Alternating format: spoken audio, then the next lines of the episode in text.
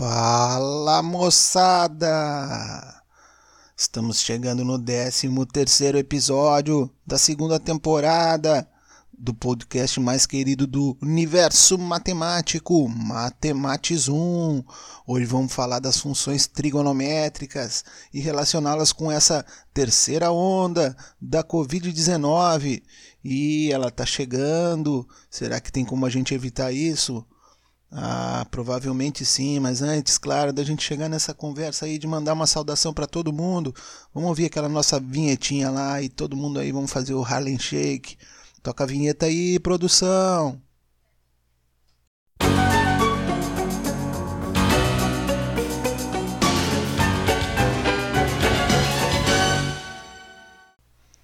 Maravilha, maravilha, maravilha. Fez o Harlem Shake aí, deu a dançadinha aí, porque eu dei aqui a, dessa dançadinha do Harlem Shake aí com essa vinheta. É porque estamos chegando já no penúltimo episódio da segunda temporada que fala a matemática e a Covid-19. Então eu já estou assim bem saudosista. Tô facinho, facinho para matemática. E vamos junto então, mandando aqui diretamente de do, dos estúdios da equipe ESAG Kids, o programa de extensão universitária da Universidade do Estado de Santa Catarina, a UDESC. Um abraço caloroso para todo mundo aí que nos acompanha. Estamos chegando no 13º episódio, moçada. E o título desse 13º episódio é o seguinte, ó: A terceira onda da COVID-19 é trigonométrica? Opa, vamos lá. Vocês já ouviram falar aí na terceira onda, primeira onda, segunda onda de Covid? E será que a gente vai chegar nessa terceira onda? Porque se você acompanhar os gráficos da evolução dos novos casos, você vai ver aí um sobe e desce. Sobe, desce, depois sobe, desce. E claro, esse sobe e desce não está sempre no mesmo patamar. Às vezes sobe bastante, dá uma descida, mas não desce no ponto de origem lá onde começou essa onda está surgindo mais em cima. E tudo aquilo que é periódico, que é cíclico e que pode ir se repetindo ao longo do tempo, pode ser muito bem modelado por uma função matemática do tipo periódica. E as funções matemáticas periódicas mais conhecidas da galera aí que estuda trigonometria vai se lembrar lá do seno, do cosseno, da tangente, da cotangente, da secante, cossecante e outras funções aí que podem estar envolvendo essas, essas funções trigonométricas. Mas para a gente compreender a terceira onda como uma variação periódica, a gente tem que entender que a gente pode fazer pequenos recortes e modelar por partes essa variação do número de casos de Covid.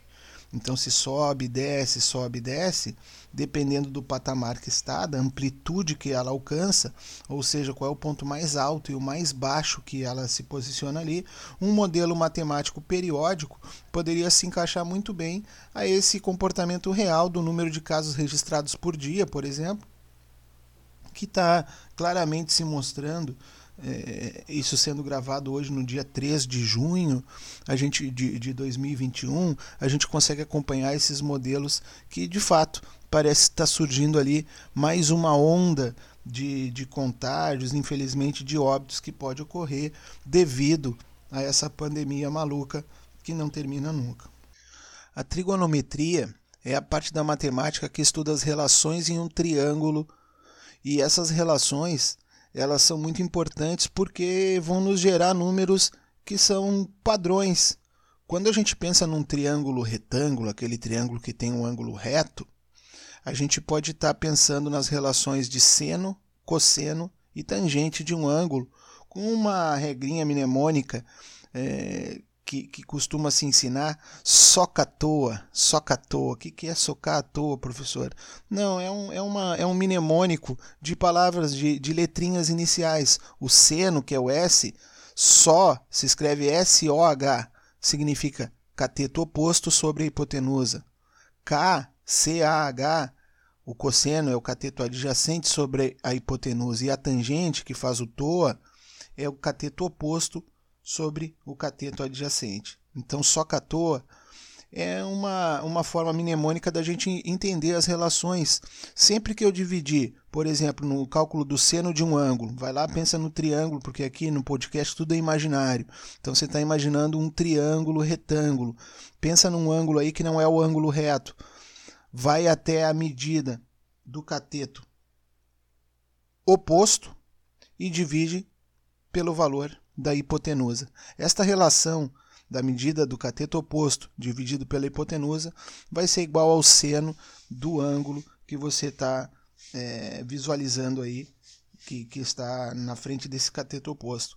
Isso é só para dizer uma das regrinhas, claro que a gente pode fazer muitas contas, muitas contas, muitas contas, e todo um campo da matemática se desenvolve nessa função trigonométrica, que já vem sendo usada desde os antigos egípcios. Então é algo bem conhecido e existem ramos que dizem da geometria sagrada. A gente até falou sobre isso no podcast lá dos Illuminati, né, do, do triângulo sagrado. Então, o que a gente está vendo agora acontecer é que essas ondas de, de, surtos, digamos assim, onde dá uma estabilizada, chega a dar uma queda na média móvel, mas daqui a pouco já aumenta a média móvel do número de casos, do número de óbitos. E esse modelo periódico, ele é típico de um comportamento de uma função periódica. E as funções periódicas mais clássicas são as funções trigonométricas, que todo mundo aí já estudou em algum momento, se não estudou, vai estudar, porque faz parte do nosso currículo básico. E qual é a diferença entre o seno e o cosseno?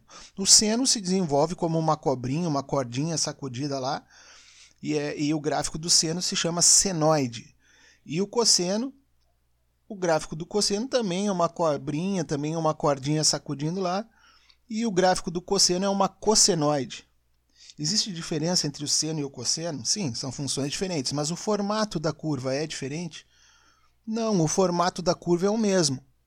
O que diferencia o seno do cosseno, pessoal, é apenas uma mudança de fase. Vamos imaginar o seguinte: o seno é uma, é, uma, é uma onda que vai se repetindo, é como se fosse uma cordinha sacudindo, é uma, é uma cobrinha subindo e descendo. Só que o seno ele parte desse princípio periódico, lá da origem do ponto zero. O seno de zero, pessoal, é zero. Então ele vai de zero e vai subir até uma amplitude 1 e descer até uma amplitude menos 1 e vai nesse ciclo periódico até o infinito e para menos infinito também. Mas o seno, basicamente, ele começa na origem com altura zero e aí vai nessa cobrinha, sobe, desce, sobe, desce, sobe, desce, com ciclos periódicos de 2π. Agora o cosseno, qual é a diferença? Ele também é uma cobrinha que sobe e desce, que sobe e desce, mas no momento zero, o cosseno ele está ali na posição altura 1.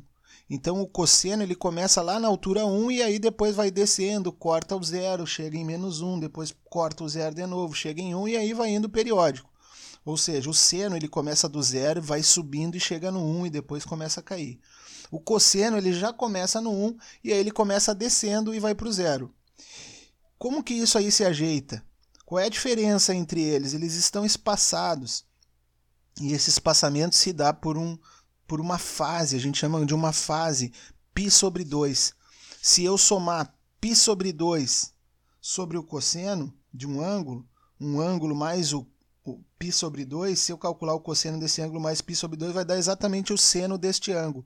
Então, seno e cosseno são a mesma curva. Se eu pudesse pegar a cossenoide e arrastar ela para a esquerda, uma distância de π sobre 2, ela vai cair exatamente em cima do seno. Então, seno e cosseno são a mesma coisa, moçada, menos de uma mudança de fase.